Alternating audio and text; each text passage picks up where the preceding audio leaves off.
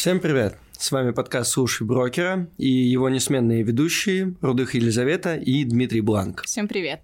В течение последних нескольких недель а, мы увидели открытие российского фондового рынка, как начали торговаться облигации федерального займа, акции российских компаний.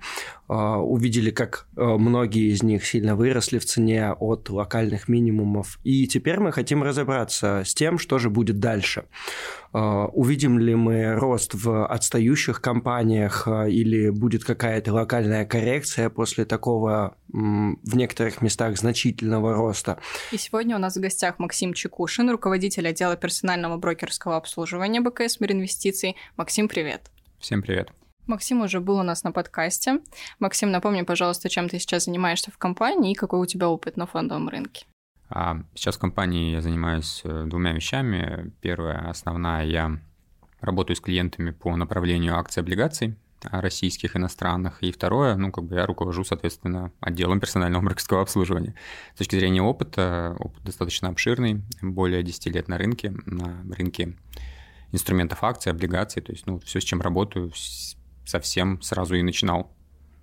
Ты уже больше 10 лет на рынке, было когда-то что-то подобное?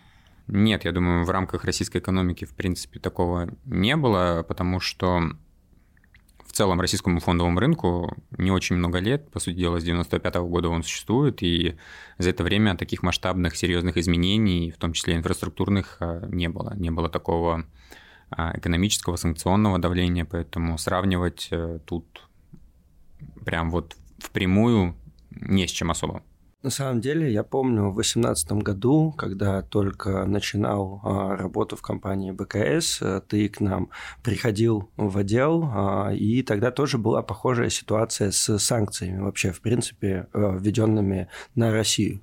И все тогда говорили, покупаем экспортеров, смотрим на них. А сейчас ситуация аналогичная, в целом, да. То есть э, у российской экономики есть свои плюсы, есть свои минусы, и часто говорят о том, что зависимость от сырья – это ну, там, такая ахиллесова пята российской экономики, но она же является и главной силой, и, соответственно, а, сырья в России много, разного, и, в принципе, в этом плане а, глобальная экономика отчасти от России в этом плане зависит.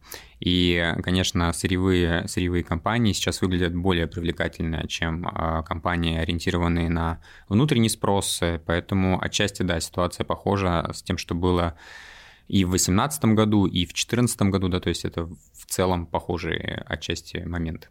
Еще недавно говорили про ESG-повестку, когда же Россия слезет с сырьевой иглы, а теперь все вот как повернулось в обратную сторону. Оказывается, что многие страны не могут даже существовать без нашего сырья. Например, э, там Россия на текущий момент занимает третье э, место в мире по экспорту угля. И вот одна из недавних новостей, что а, Россия, точнее Европейский Союз а, запретил весь импорт а, угля из России. На какие компании это может повлиять и вообще как сильно может на нас сказаться? Ну, на самом деле э, скажется на многих компаниях российских, связанных с углем, но насколько сильно, вот это вопрос второй, потому что если мы возьмем наших крупных производителей угля, и вот давно мы такую компанию обсуждали, как Мечел, да, но вот сейчас она снова становится актуальна в связи с э, ценами на уголь. Э, у них, например, доля на Европу – это порядка 13%. При этом уголь, в отличие, допустим, от трубопроводного газа, это товар, который легко перенаправить на другие рынки, да, то есть э, и э, продажа его, возможно, там по любому направлению нужно лишь наладить логистические какие-то цепочки и так далее, найти покупателей. Поэтому в целом, а, если мы говорим о а, том, кто прямо сильно пострадает, пострадают в целом все, но скажется ли сильно, скорее всего, нет. То есть будет определенный эффект, но он не будет э, драматичным.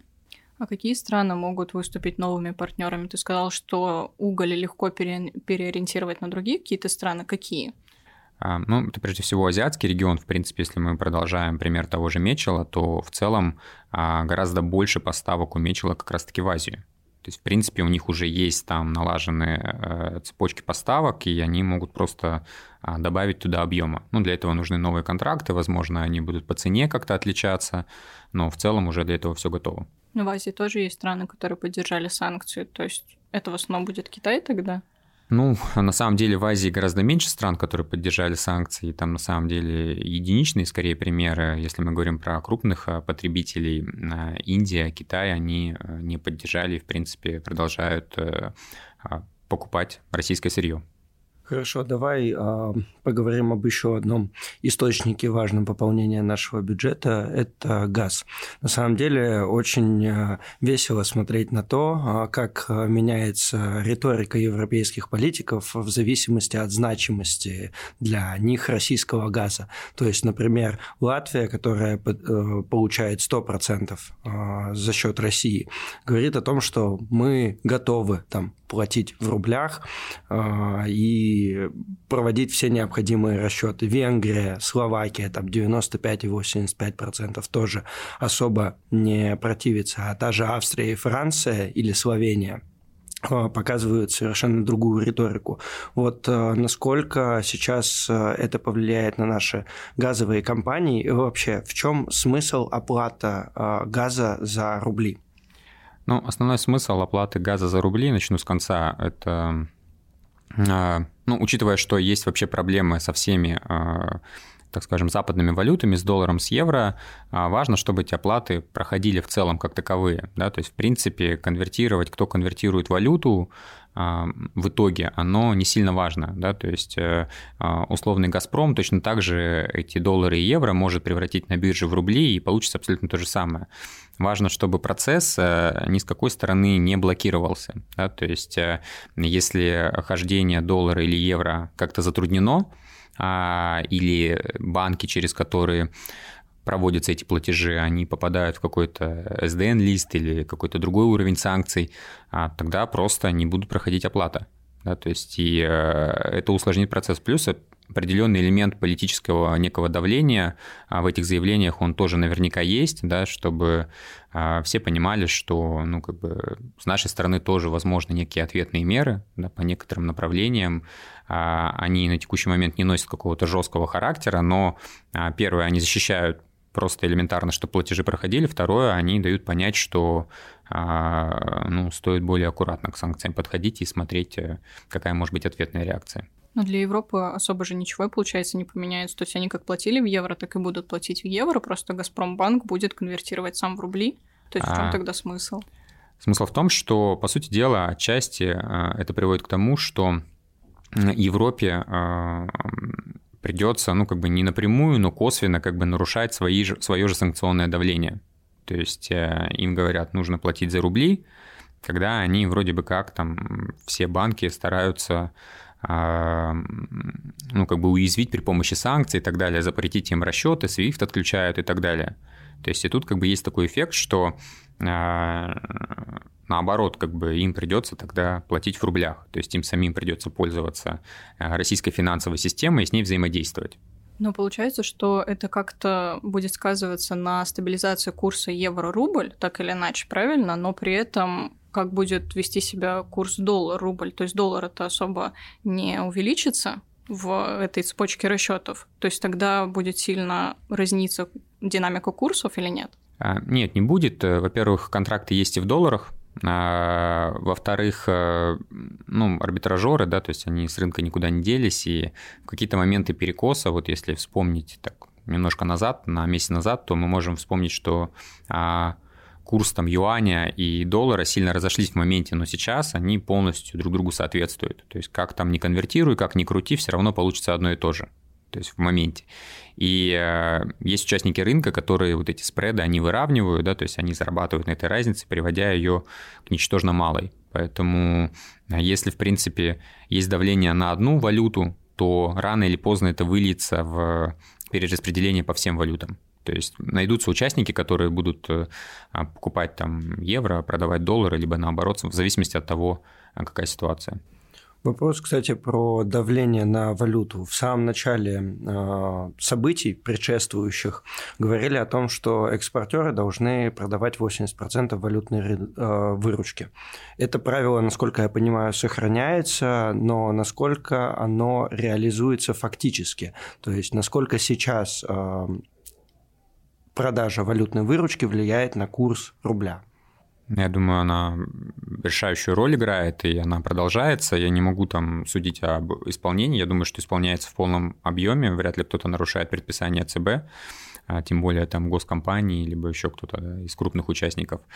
А, да, текущий курс валюты, он отчасти продиктован а, этими мерами и естественными какими-то процессами. То есть на курс рубля влияет несколько факторов. Это обозначенная тобой продажи экспортерами, это э, снижение импорта, да, соответственно, меньше спроса на валюту с точки зрения импортеров э, и естественного ввиду некой девальвации валюты, да, то есть э, а, естественным образом импорт сократился, и искусственного, да, ввиду того, что иностранные компании уходят с российского рынка.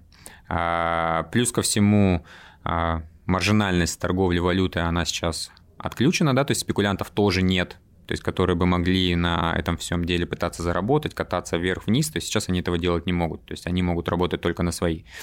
В итоге мы получаем такую а, отчасти, так сказать, ну и, и плюс ко всему иностранцам нельзя выйти, да, то есть иностранцы тоже не могут, грубо говоря, продать акции Сбербанка и купить на них доллары либо евро там и уйти в свою юрисдикцию.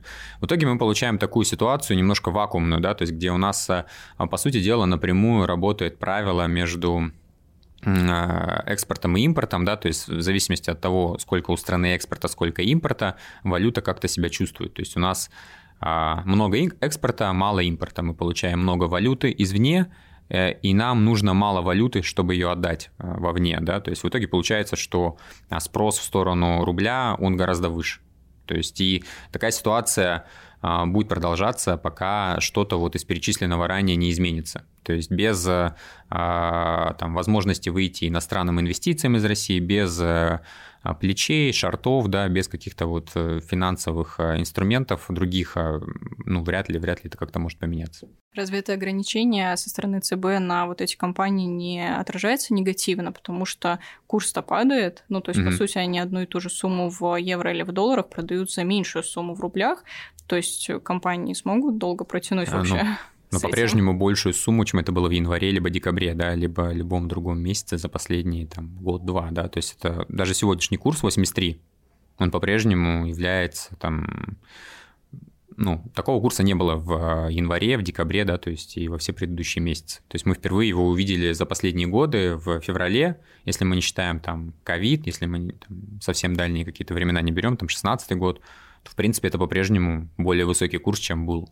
При этом экспортеры, все сырье практически на всех этих событиях сильно выросло, поэтому сказать, что кто-то там на чем-то теряет, ну, наверное, те, кто продавали по 120, да, у тех, наверное, ну, какой-то объем, да. Этот, конечно, объем был особенно выгоден, э, но сейчас по-прежнему выгодно, по-прежнему курс значительно выше, чем был. Мы немножко ушли от темы газа. А что с компаниями в этой отрасли? А, твои прогнозы? С компаниями в этой отрасли, в принципе, ничего такого сильно дурного не происходит. Э, есть э, «Газпром», да, у нас крупный участник, и здесь история в том, что с одной стороны, отказаться от российского газа в моменте э, невозможно физически, да, то есть просто ну, нет объемов, чтобы его заместить э, на горизонте там год-два, да, через несколько лет э, это может случиться, но вот в моменте это не выглядит реалистично, да, то есть и все заявления о том, что мы там сможем на горизонте нескольких месяцев а, от этого уйти, ну, не выглядят как выполнимые, да, какие-то заявления. Кто-то, может быть, отдельные страны могут, но не все. Что касается а, дальнейших перспектив, да, если мы говорим о том, что через несколько лет они все-таки смогут отказаться, да, то в принципе за эти несколько лет, а, а, насколько я понимаю, Газпром планирует перенаправить эти объемы опять же в азиатский регион, а, который готов покупать, но опять же газ трубопроводный, туда, туда нужны трубы, а, которые прокладываются, да, там а, сила Сибири она расширяется, там новые ветки протягиваются, ну соответственно вот такой основной план. Если мы говорим про Новотек, про сжиженный природный газ, то здесь тоже, в принципе, каких-то проблем на долгосрок э, я не вижу.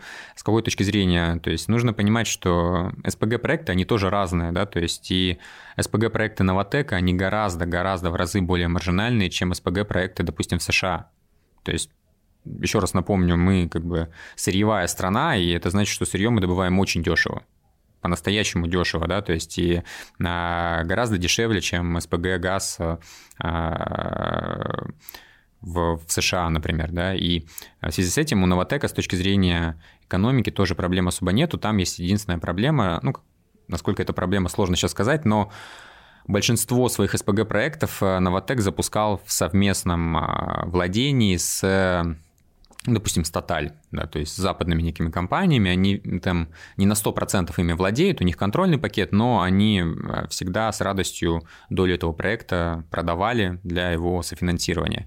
И вот как там будет выглядеть ситуация, да, то есть куда а, свою долю будет перенаправлять, ну, это вопрос, но в целом, как у бизнеса, тоже особо проблем не видно, да, то есть, опять же, а, в данном случае а, газ, который, который мы перевозим а, по воде, да, то есть он, его легче перенаправить.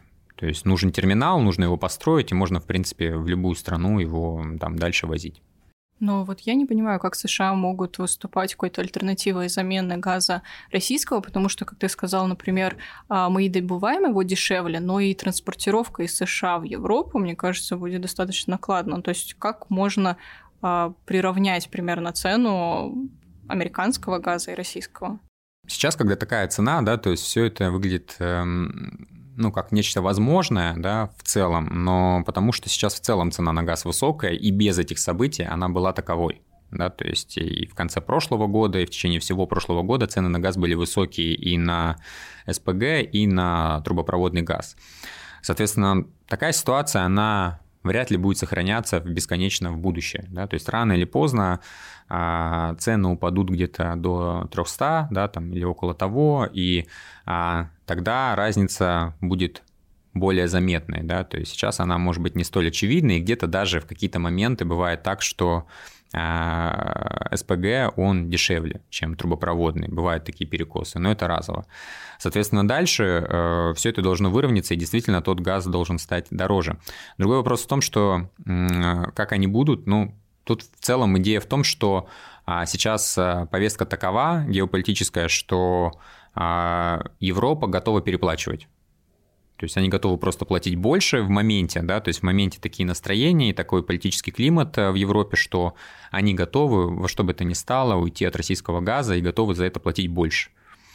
А сохранится ли эта повестка, допустим, через год, через два, вопрос открытый. На самом деле а, это одна из проблем, которую европейские страны э, решают, потому что они, допустим, вот хотят и у Саудовской Аравии газ покупать, но Саудовская Аравия говорит о том, что они хотят долгосрочные контракты. И в этом вся история, да, что если, допустим, сейчас ситуация такая, через пару лет ситуация поменялась, и э, СПГ газ становится сильно дороже, и европейцы говорят им, что, ну, извините, ребята, мы у вас покупать не будем, мы вот там сейчас из трубы российской купим, да, там подешевле, то никого эта ситуация не устраивает, да, то есть СПГ газ, он плывет по рыночной цене, куда-то там приплывает, его продают. А, и без долгосрочного контракта Никто работать не хочет, никто не будет строить новые мощности для того, чтобы его поставлять.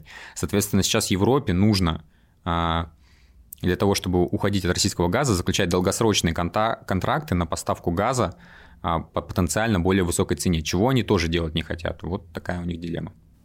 Но в Европе сейчас и так достаточно высокие цены на газ, но и в конце апреля, начало мая там планируются первые платежи в рублях за импорт российского газа, вот не повлечет ли это еще более высокие цены на газ? А, может повлечь.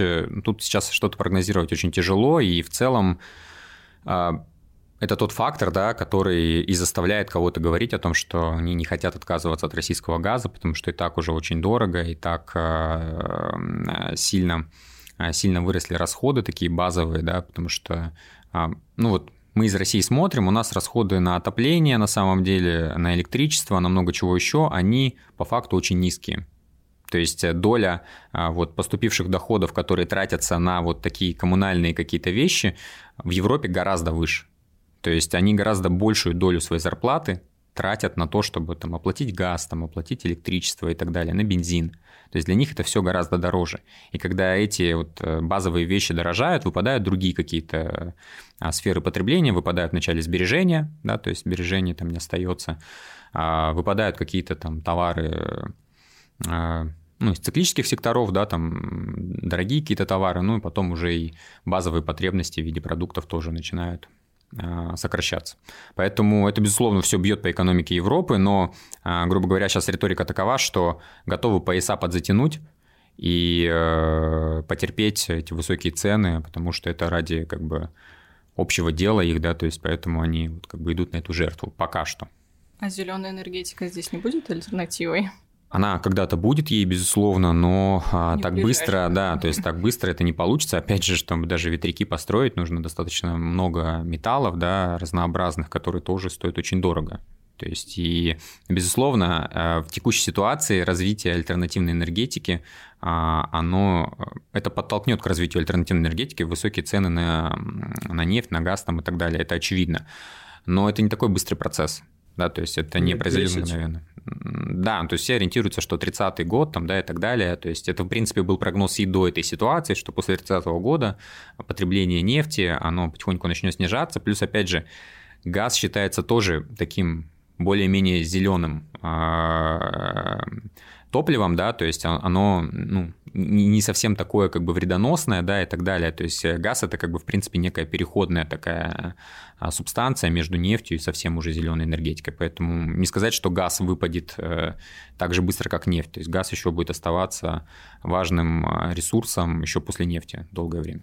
Но все равно это же касается более развитых стран, то есть США, Европа, а останутся какие-то страны Африки или Латинской Америки, куда все равно можно будет импортировать газ, нефть. Никто и не говорит о том, что они перестанут быть важными, да, то есть вот когда-то э, основным топливом был уголь, давно уже как бы паровозы на угле не ездят, да, но уголь по-прежнему остается важным сырьевым наименованием. То есть нефть и газ, они никогда не канут в прошлое полностью.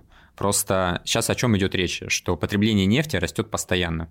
Речь идет о том, что с 30 года а рост потребления нефти, он остановится, а потом и пойдет некое снижение. То есть не идет речь о том, что когда-то мир в ближайшие, там, не знаю, 50 лет он откажется от нефти. То есть об этом речи не идет. Речь идет о том, что а, вначале остановится рост, потом пойдет какое-то снижение. Меня на самом деле два вопроса возникло. Первое, вот что с текущими запасами газа в Европе? Как часто им надо пополнять свои хранилища? И могут ли они в какой-то момент все-таки постепенно отказаться? Сколько уйдет на это времени? На текущий момент они могут временно не закупать. То есть э, тут на их стороне фактор погоды. Сейчас достаточно теплая погода в Европе стоит. И э, они, в принципе, могут не пополнять активно свои хранилища на горизонте еще месяц-два. А после чего нужно будет уже готовиться к следующему отопительному сезону и пополнять хранилище именно уже для следующей зимы. И есть технологические ограничения, то есть невозможно взять, там, допустим, в декабре решить, ну все, мы там покупаем, и покупать там на всю, а, то есть на это требуется время, то есть невозможно заполнить хранилище мгновенно, да, то есть, соответственно, если не начать а, как бы заполнять хранилище через месяц-два, а, то, ну, зимой случится катастрофа, то есть просто как бы не будет э, в батареях тепла, да, то есть вот и все. Но летом же, наоборот, тоже идет потребление газа, то есть кондиционер, если будет очень жаркое лето и так далее безусловно, но Россия не поставляет 100% газа в Европу, да, то есть, соответственно, они могут обходиться другими источниками и а, не наполнять хранилище. То есть, вот приходит газ, они сразу его ну, как бы тратят, да, в хранилищах остается такой же объем. К зиме нужно наполнить хранилище, чтобы их тратить в течение зимы. То есть вот они сейчас могут не пополнять хранилище, а просто вот использовать тот газ, который как бы приходит из других источников и так далее. Но чтобы заполнить хранилище к зиме, да, то есть тогда уже вариантов не будет. И второй вопрос, э, который касается Северного потока-1 и Северного потока-2. Северный поток-2 же не достроен, не работает в полную мощность. Э, это временное ограничение на его работу, как ты считаешь? Он достроен в целом, он даже техническим газом заполнен уже, да, то есть он, а, по нему не было поставок, да, то есть и они не начались. Поставки по нему возможны, а, на мой взгляд, в супер какой-то экстренной ситуации, да, то есть супер экстренная ситуация, это если а, труба, которая проходит по территории Украины, как-то перестанет работать по каким-то причинам, да, то есть э, а, тогда, наверное, поставки газа могут начаться по Северному потоку-2. И второй вариант, в котором возможна его работа, на мой взгляд, это если пойдет какая-то деэскалация, да, то есть и Европа в целом сменит курс с там, ну, какую-то более а, более тесную работу с Россией, чем это сейчас, да, то есть если они перестанут отказываться от российского газа, ну, только в такой ситуации. В остальных случаях я думаю, что мало шансов на то, чтобы Северный поток-2 э, все-таки заработал. Вот ты сказал то, что в Европе есть и другие страны-партнеры, откуда они импортируют газ. И, например, Дима тоже упоминал, что есть страны европейские, которые там до 100% импортируют именно российский газ, какие-то меньше, там Франция, например, под 17%. Mm-hmm. Кто эти страны? Ну, то есть с кем работает, например, Франция или там другие, Австрия, кто не хочет импортировать Россию, откуда идет газ?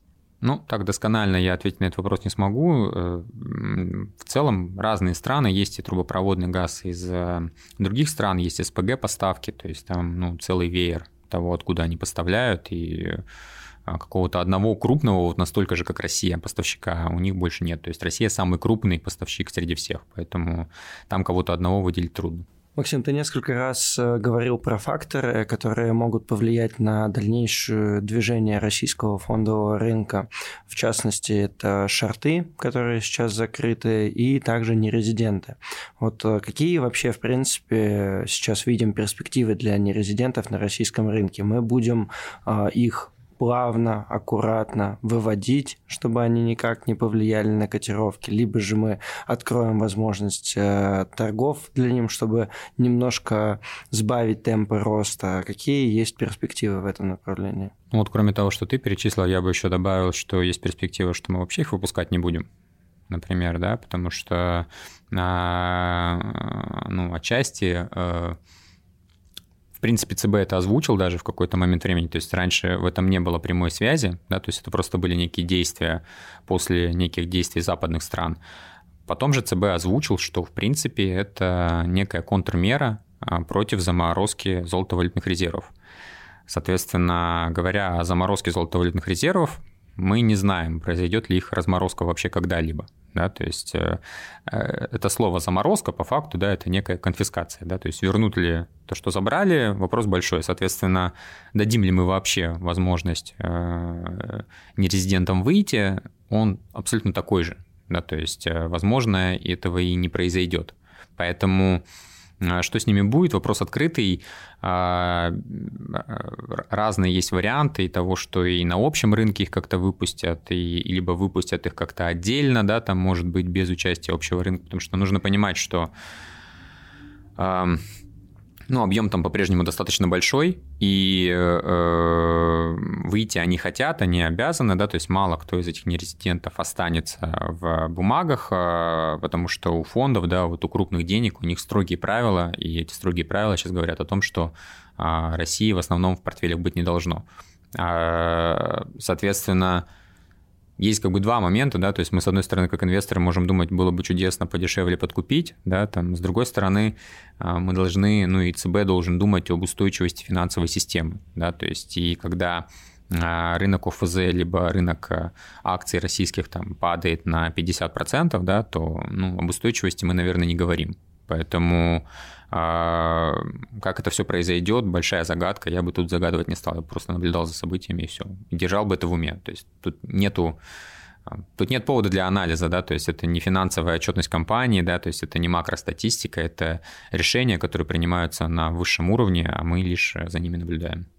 Там, по-моему, объем средств нерезидентов даже больше, да, чем то, что нас заморозили золотовалютных резервов, если я не ошибаюсь.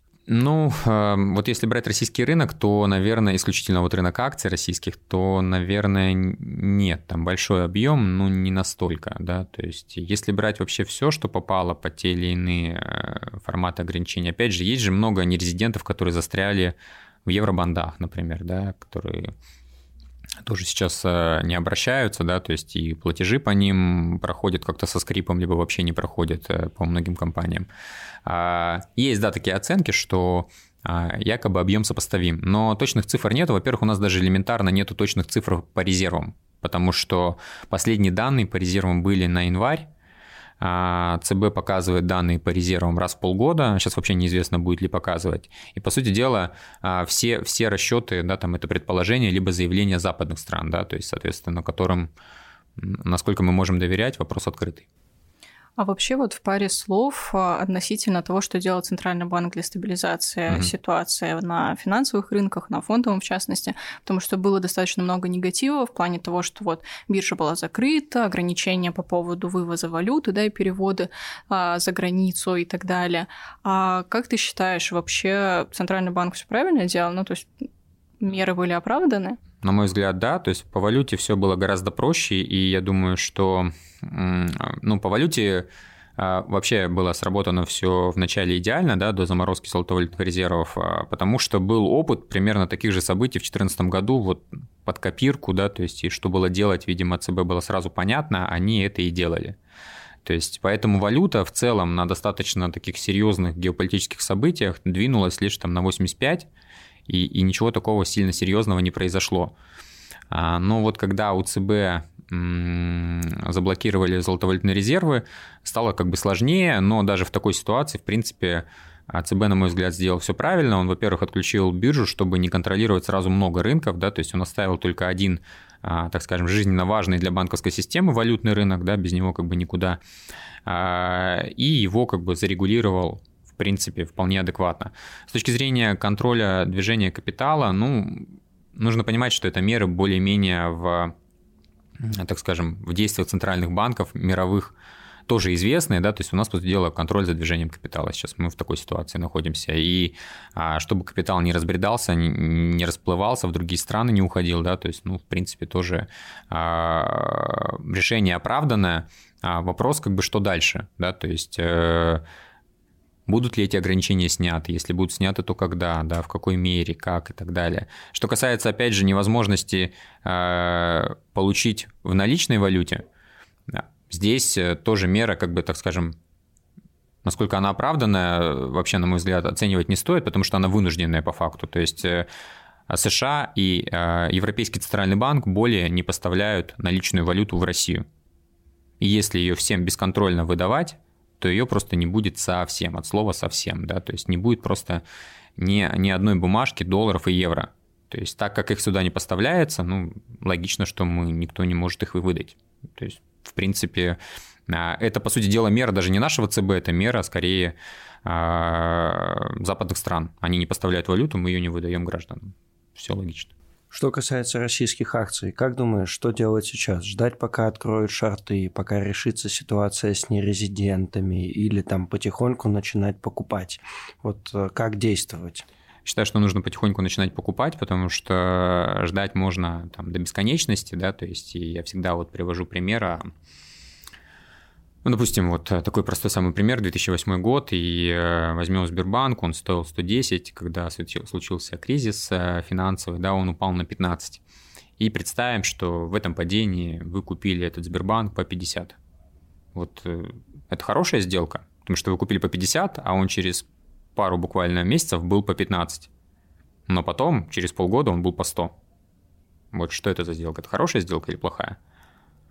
Есть, на мой взгляд, это хорошая сделка. Вы купили бумагу, которая удвоилась на горизонте меньше год. То есть в целом, ну, как бы, сейчас мы говорим о таких же примерно концепциях, да, то есть, а, безусловно, сейчас можно промазать с точкой входа, но а, решается этот вопрос единым, лишь единственным способом, это вход в позицию частями. То есть нужно раздробить какой-то объем и частями набирать. Других вариантов по факту нет. То есть э, гадать о том, будет ли ниже, не будет ли ниже, да, то есть более короткий пример приведу. Многие гадали в ковид, да, то есть когда рынок упал на 30-40%, многие ожидали, что будет еще ниже, еще ниже, еще ниже, а даже близко к тем уровням потом больше никогда не было, да, то есть 16 марта, если я помню правильно, то был пик просадки, и ниже мы рынок больше не увидели.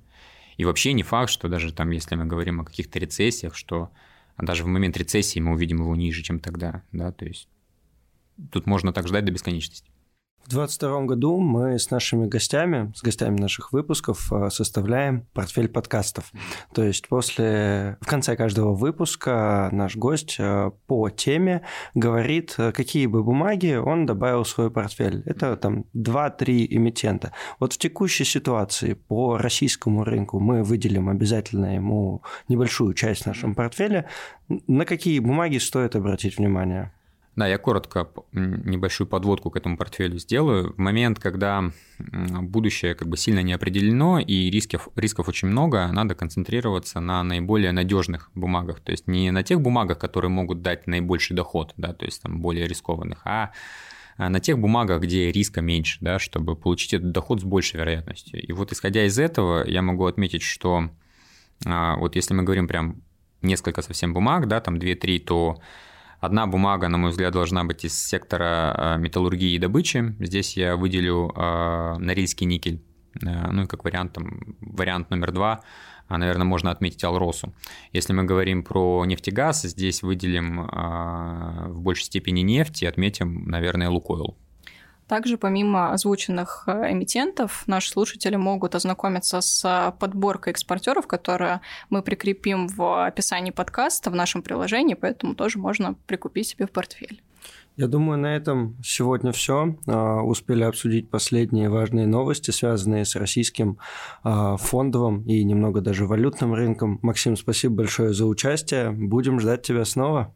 Всем спасибо за внимание. До свидания. Всем пока. Материалы, представленные в данном выпуске, не являются индивидуальной инвестиционной рекомендацией. Финансовые инструменты, либо операции, упомянутые в данном материале, могут не подходить вам, не соответствовать вашему инвестиционному профилю. ООО компания БКС не несет ответственности за возможные убытки инвестора в случае совершения операций, либо инвестирования в финансовые инструменты, упомянутые в данном материале. Акции, облигации, деньги, купоны.